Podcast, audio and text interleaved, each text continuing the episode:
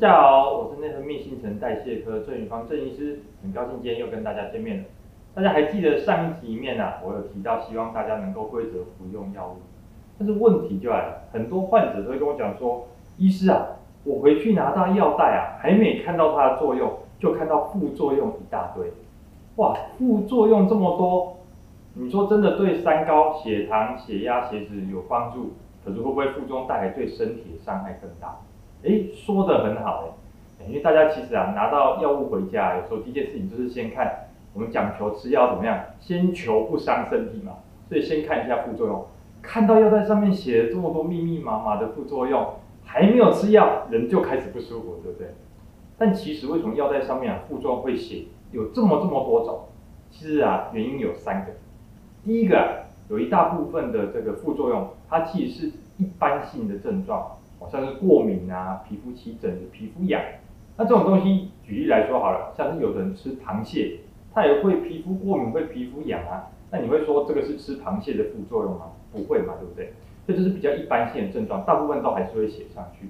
那第二是说啊，在我们药物研究的过程中，哎，有一些很常见的、很普通的疾病，像是感冒啊、流鼻水啊、咽喉炎啊，哦，那刚好因为这种事情太常发生了。所以刚刚好，如果在使用的药物那组面发生的人数是比较多的，我们就会把它写上去。但有时候，如果我们知道说发生这些感冒是跟这个药物的特性是没有相关性的话，事实上我们会觉得，哎，其实这个药不太会直接造成。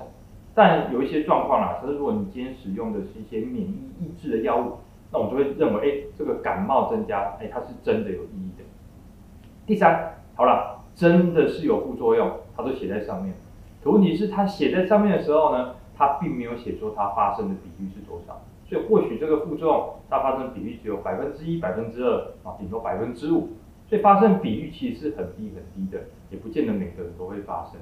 所以你就会看到一大堆很多各式各样的副作用，因为我们做到的是告知的义务，要跟你讲说有可能会发生哪些事情啊，所以不管大大小小副作用，我们都全部都写上去了。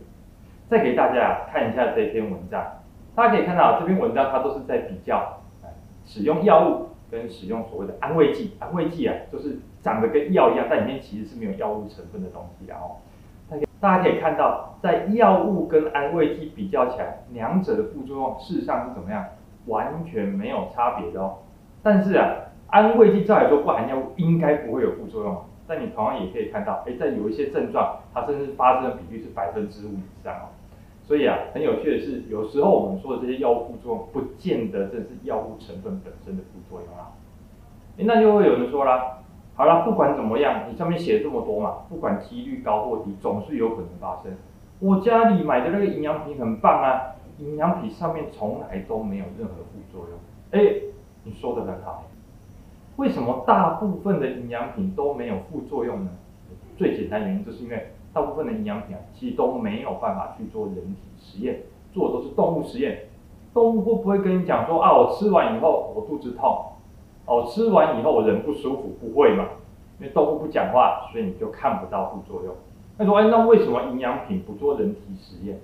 因为你要知道，人体实验是一个非常非常花钱的事情啊，基本上几千万、几亿。的钱是这样，好像丢到水里面才能够研发出一个药物啊。所以基本上啊，营养品要能够做到人体实验啊，是非常非常少的。所以简单讲，事实上我们常会觉得，哎，好像这些保养品啊，哦，比起药物来说，相对来说比较安全。但我要讲是，有时候其实所谓的眼不见为净啊，啊，你没有看到，你们不知道它有什么副作用，你就以为它没有副作用。但我其实身为一个医师，我常常觉得，因为我们药物有经过很彻底的研究，很彻底的了解，所以我们知道的更多，我们使用起来反而是更安全。那今天影片就到这边，谢谢大家。